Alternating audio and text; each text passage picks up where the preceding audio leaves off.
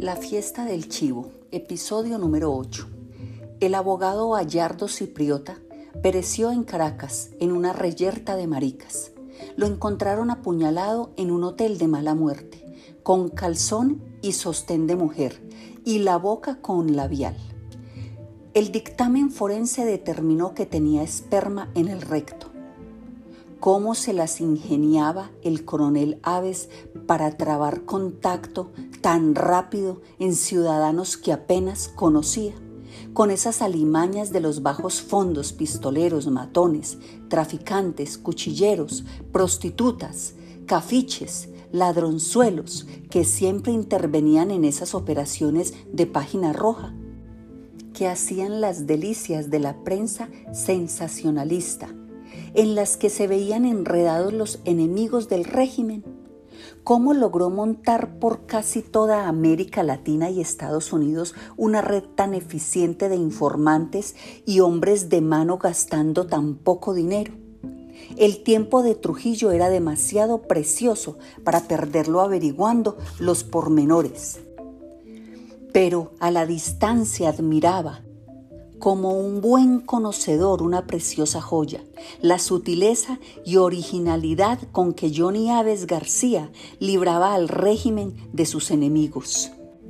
Ni los grupos de exiliados ni los gobiernos adversarios pudieron establecer vínculo alguno entre estos accidentes y hechos horrendos y el generalísimo.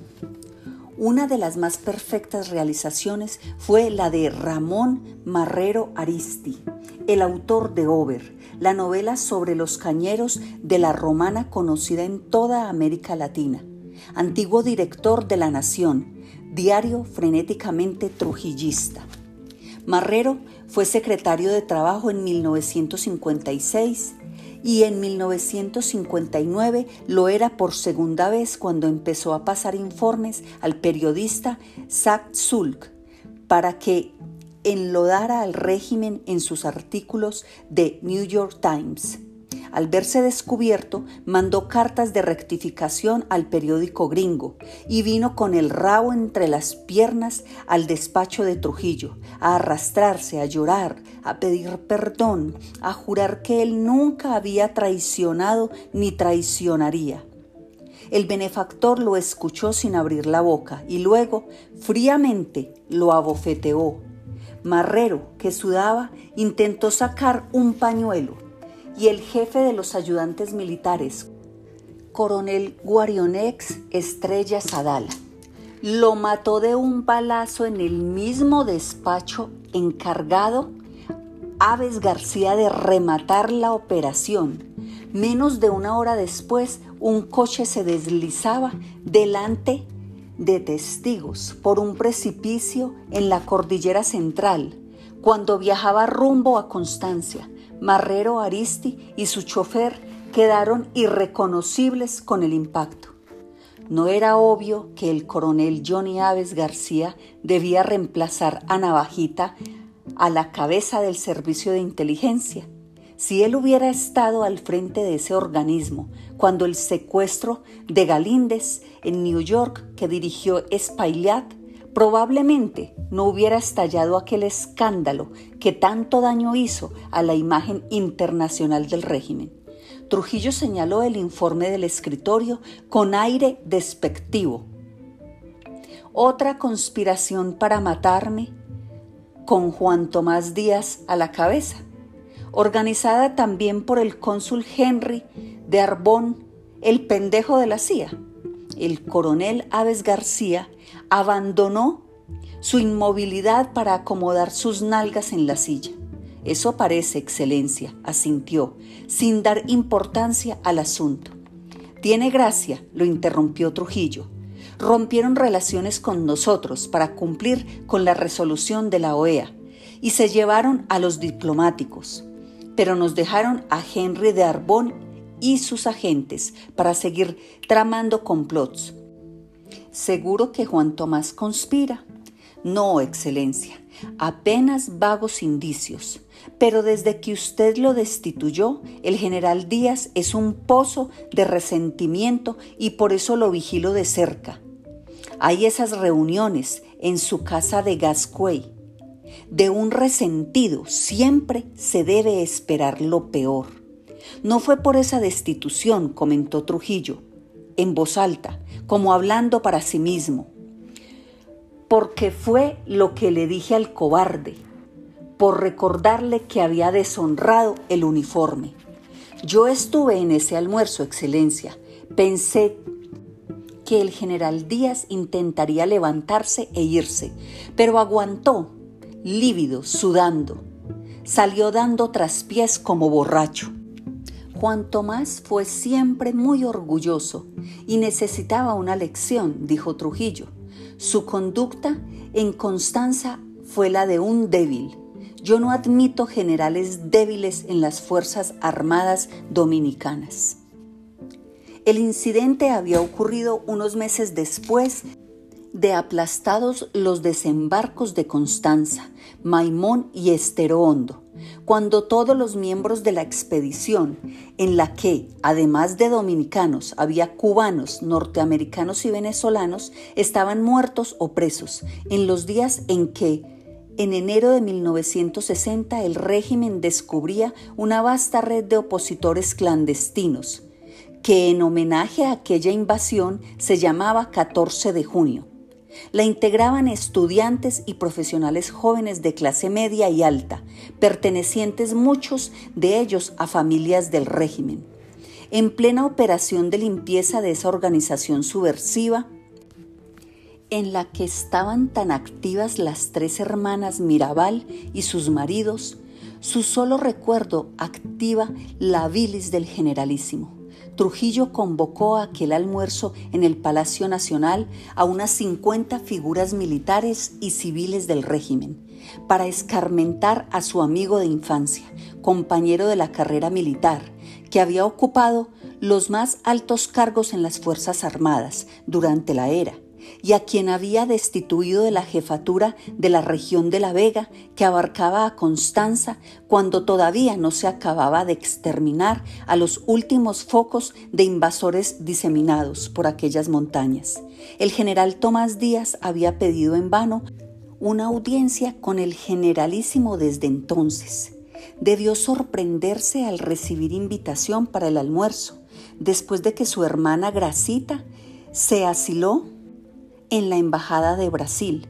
El jefe no lo saludó ni le dirigió la palabra durante la comida, ni echó una ojeada hacia el rincón de la larga mesa donde el general Díaz fue sentado, muy lejos de la cabecera, en simbólica indicación de su caída en desgracia. Cuando servían el café, de pronto por encima del avispeo de las conversaciones que sobrevolaban la larga mesa, los mármoles de las paredes y los cristales de araña encendida, la única mujer era Isabel Mayer, caudilla trujillista del noreste. La vocecita aguda que todos los dominicanos conocían se elevó, con el tonito acelerado que presagiaba tormenta. ¿No les sorprende, señores, la presencia en esta mesa entre los más destacados militares y civiles del régimen de un oficial destituido de su mando por no haber estado a la altura en el campo de batalla? Se hizo el silencio.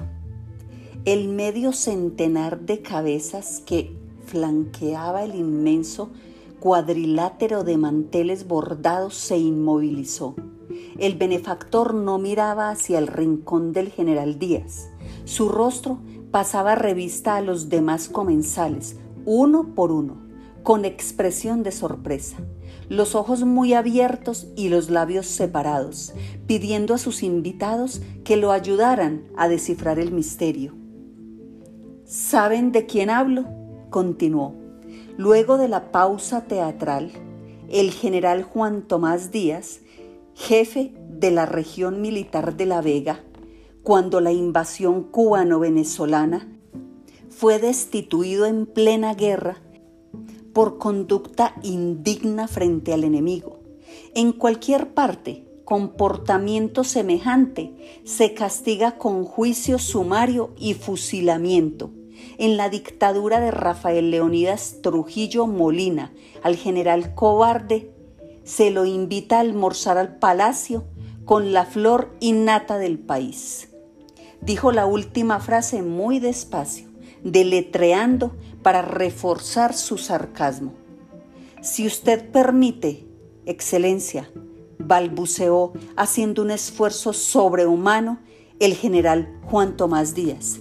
Quisiera recordar que al ser destituido los invasores habían sido derrotados. Yo cumplí con mi deber. Era un hombre fuerte y recio, pero se había empequeñecido en el asiento. Estaba muy pálido y se ensalivaba la boca a cada momento.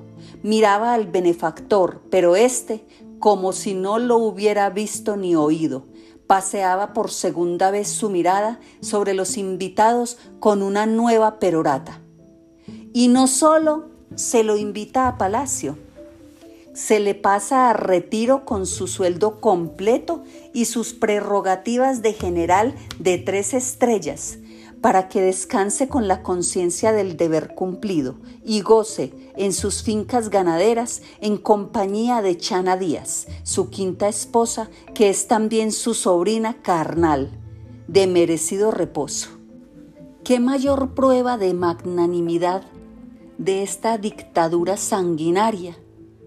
Cuando acabó de hablar, la cabeza del benefactor había terminado la ronda de la mesa Ahora sí, se detuvo en el rincón del general Juan Tomás Díaz. La cara del jefe ya no era la irónica, melodramática de hacía un momento. La embargaba una seriedad mortal. Sus ojos habían adoptado la fijeza sombría, trepanadora, inmisericorde, con que recordaba a la gente quien mandaba en este país y en las vidas dominicanas. Juan Tomás Díaz bajó la vista. El general Díaz se negó a ejecutar una orden mía y se permitió reprender a un oficial que la estaba cumpliendo, dijo lentamente, con desprecio. En plena invasión, cuando los enemigos armados de Fidel Castro por Muñoz Marín, Betancourt y Figueres, esa caterva de envidiosos habían desembarcado a sangre y fuego y asesinado soldados dominicanos, decididos a arrancarnos la cabeza a todos los que estábamos en esa mesa. Entonces el jefe militar de La Vega descubrió que era un hombre compasivo, un delicado enemigo de emociones fuertes que no podía ver correr sangre y se permitió desacatar mi orden de fusilar sobre el terreno a todo invasor capturado con el fusil en la mano e insultar a un oficial que, respetuoso del comando, daba su merecido a quienes venían aquí a instalar una dictadura comunista. El general se permitió en esos momentos de peligro para la patria sembrar la confusión y debilitar la moral de nuestros soldados. Por eso ya no forma parte del ejército, aunque todavía se ponga el uniforme. Cayó para tomar un sorbo de agua, pero apenas lo hubo hecho, en lugar de proseguir, de manera totalmente abrupta se puso de pie y se despidió, dando por terminado el almuerzo. Buenas tardes, señores. Juan Tomás no intentó irse porque sabía que no hubiera llegado vivo a la puerta, dijo Trujillo. ¿En qué conspiración anda? Nada muy concreto en realidad.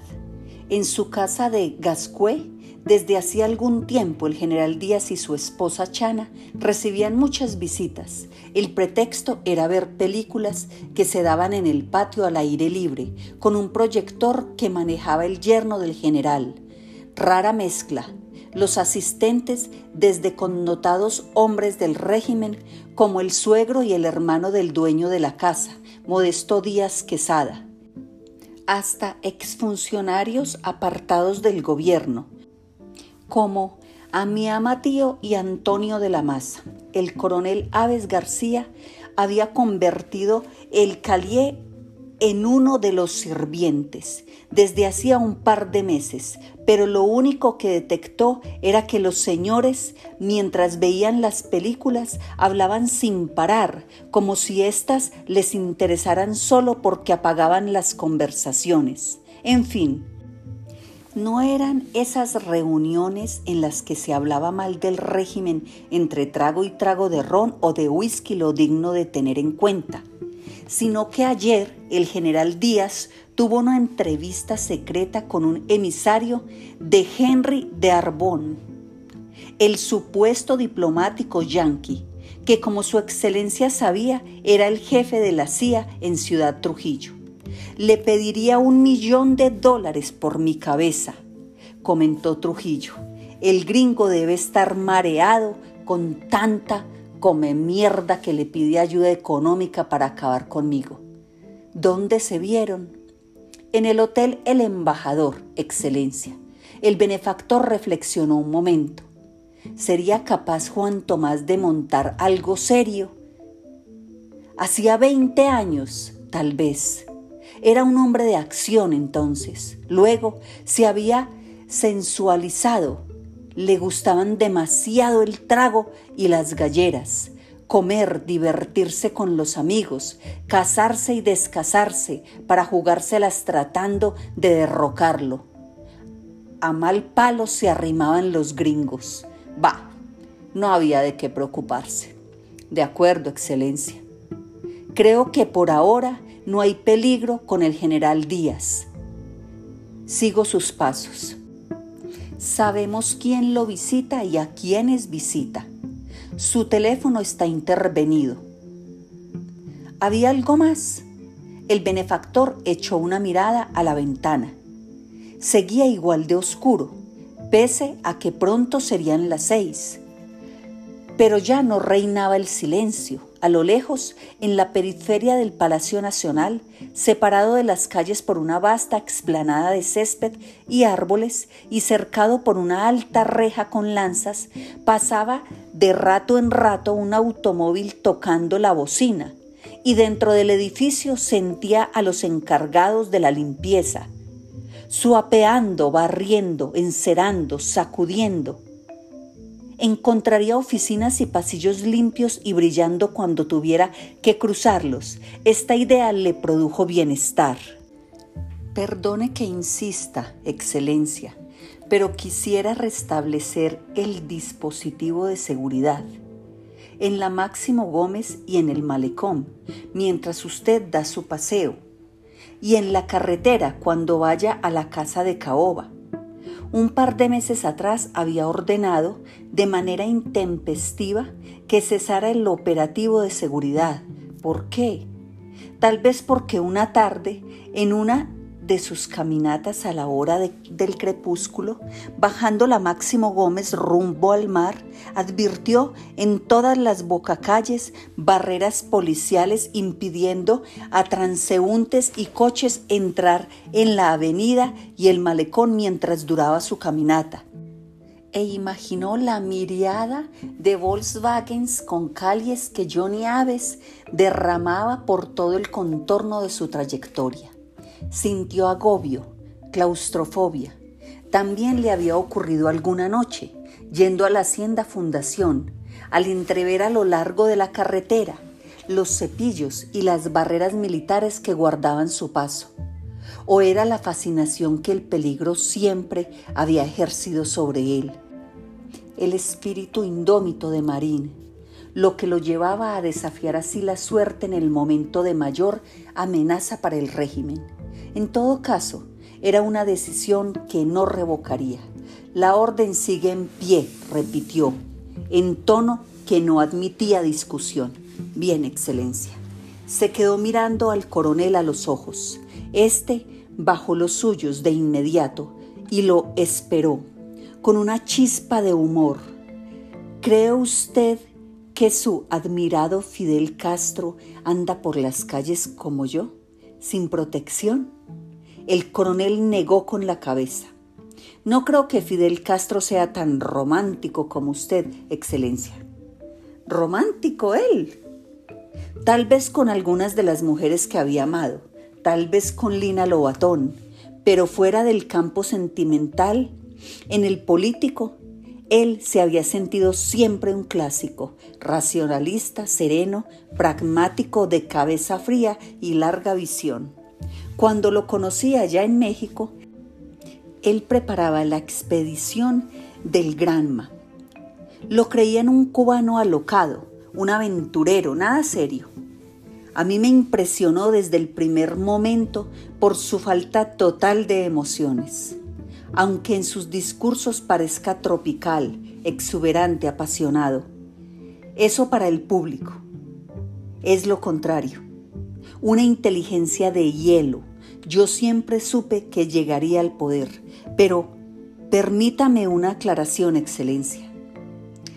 Admiro la personalidad de Castro la manera como ha sabido burlar a los gringos, aliarse con los rusos y los países comunistas usándolos como parachoques contra Washington. No admiro sus ideas, yo no soy comunista. Usted es un capitalista hecho y derecho, se burló Trujillo, con una risita sardónica. Ultramar hizo muy buenos negocios, importando productos de Alemania, Austria y los países socialistas. Las representaciones exclusivas no tienen pérdidas. Otra cosa más que agradecerle, Excelencia, admitió el coronel. La verdad, no se me hubiera ocurrido. Nunca me interesaron los negocios. Abrí ultramar porque usted me lo ordenó. Prefiero que mis colaboradores hagan buenos negocios a que roben, explicó el benefactor. Los buenos negocios sirven al país, dan trabajo, producen riqueza, levantan la moral del pueblo. En cambio, los robos lo desmoralizan. Me imagino que desde las sanciones también para ultramar van mal las cosas. Prácticamente paralizadas. No me importa, Excelencia. Ahora mis 24 horas del día están dedicadas a impedir que los enemigos destruyan este régimen y lo maten a usted. Habló sin emoción, con el mismo tono opaco, neutral, con el que normalmente se expresaba. Debo concluir que me admira tanto como al pendejo de Castro, comentó Trujillo, buscando aquellos ojitos evasivos. A usted no lo admiro, Excelencia murmuró el coronel Aves, bajando los ojos. Yo vivo por usted, para usted. Si me permite, soy el perro guardián de usted. Al benefactor le pareció que, al decir la última frase, a Aves García le había temblado la voz. Sabía que no era nada emotivo, ni afecto a estas efusiones tan frecuentes en boca de otros cortesanos, de modo que se lo quedó escrutando, con su mirada de cuchillo. Si me matan, lo hará alguien muy próximo, un traidor de la familia. Digamos, dijo como hablando de otra persona. Para usted sería una gran desgracia. También para el país, Excelencia. Por eso sigo a caballo, asintió Trujillo. Si no, me hubiera retirado, como me vinieron a aconsejar. Mandados por el presidente Eisenhower William Pauli, el general Clark y el senador Smathers, mis amigos yanquis. Pasé a la historia como un estadista magnánimo que cedió el timón a los jóvenes. Así me lo dijo Smathers, el amigo de Roosevelt. Era un mensaje de la Casa Blanca. A eso vinieron, a pedir que me vaya y a ofrecerme asilo en Estados Unidos. Allí tendrá asegurado su patrimonio. Esos pendejos me confunden con Batista, con Rojas Pinilla, con Pérez Jiménez. A mí solo me sacarán muerto.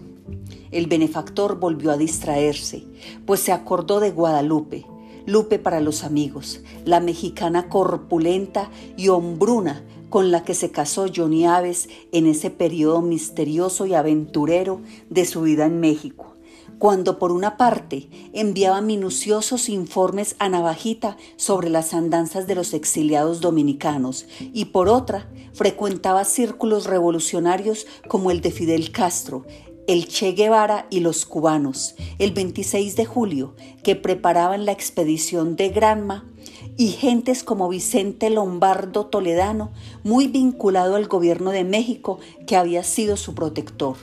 El generalísimo no había tenido mucho tiempo para interrogarlo con calma sobre esa etapa de su vida, en la que el coronel descubrió su vocación y su talento para el espionaje y las operaciones clandestinas.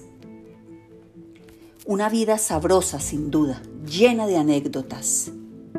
¿Por qué se casaría con esa horrenda mujer? Hay algo que siempre se me olvida preguntarle, dijo, con la crudeza que habla a sus colaboradores. ¿Cómo fue que se casó con una mujer tan fea? No detectó el menor movimiento de sorpresa en la cara de Aves García. No fue por amor, Excelencia.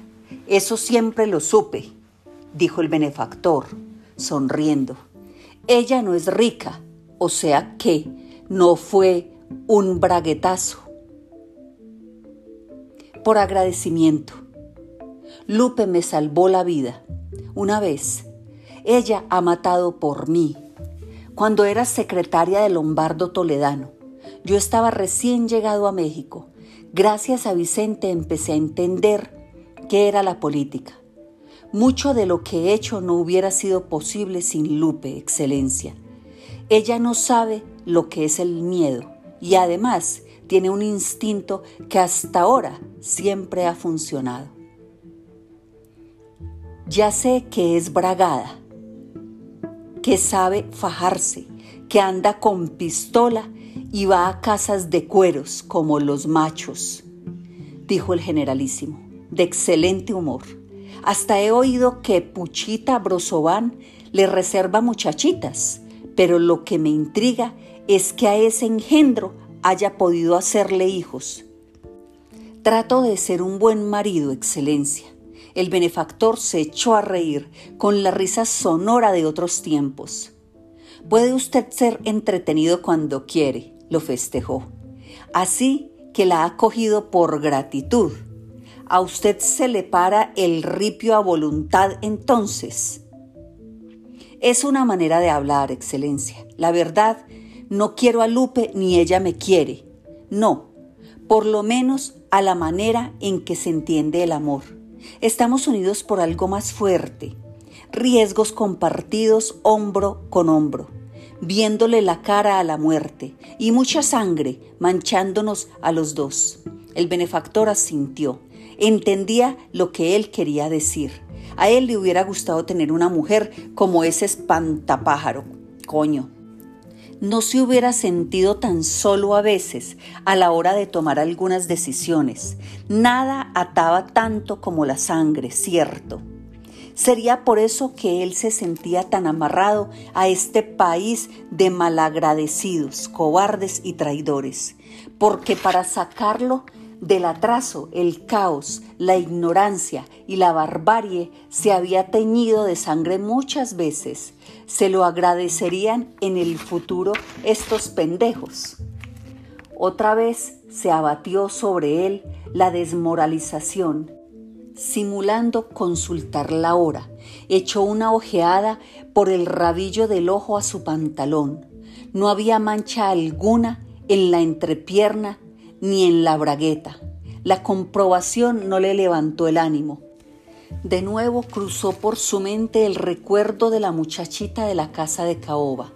Desagradable episodio. Hubiera sido mejor pegarle un tiro ahí mismo, mientras lo miraba con esos ojos. Tonterías.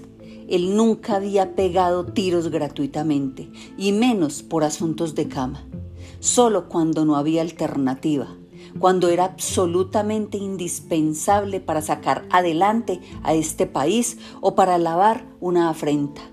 Permítame, Excelencia, ¿sí? El presidente Balaguer anunció anoche por la radio que el gobierno liberará a un grupo de presos políticos. Balaguer hizo lo que le ordené. ¿Por qué? Necesitaría tener la lista de los que van a ser liberados, para cortarles el pelo, afeitarlos y vestirlos de manera decente, Me imagino que serán presentados a la prensa. Le enviaré la lista apenas la revise. Balaguer piensa que esos gestos son convenientes en el campo diplomático. Ya veremos. En todo caso, presentó bien la medida. Tenía sobre el escritorio el discurso de Balaguer. Leyó en voz alta el párrafo subrayado, la obra de su excelencia, el generalísimo doctor Rafael L. Trujillo Molina, ha alcanzado tal solidez que nos permite, al cabo de 30 años de paz ordenada y de liderato consecutivo, ofrecer a América un ejemplo de la capacidad latinoamericana para el ejercicio consciente de la verdadera democracia representativa. Bien escrito, ¿no es cierto? comentó. Es la ventaja de tener a un poeta y literato de presidente de la República. Cuando ocupaba la presidencia mi hermano, los discursos que el negro leía eran soporíferos. Bueno, ya sé que Balaguer no le cae en gracia. Yo no mezclo mis simpatías o antipatías personales con mi trabajo, excelencia. Nunca he entendido por qué le tiene desconfianza. Balaguer es el más inofensivo de mis colaboradores, por eso lo he puesto donde está. Yo creo que su manera de ser tan discreta es una estrategia, que en el fondo no es un hombre de régimen que trabaja solo para Balaguer.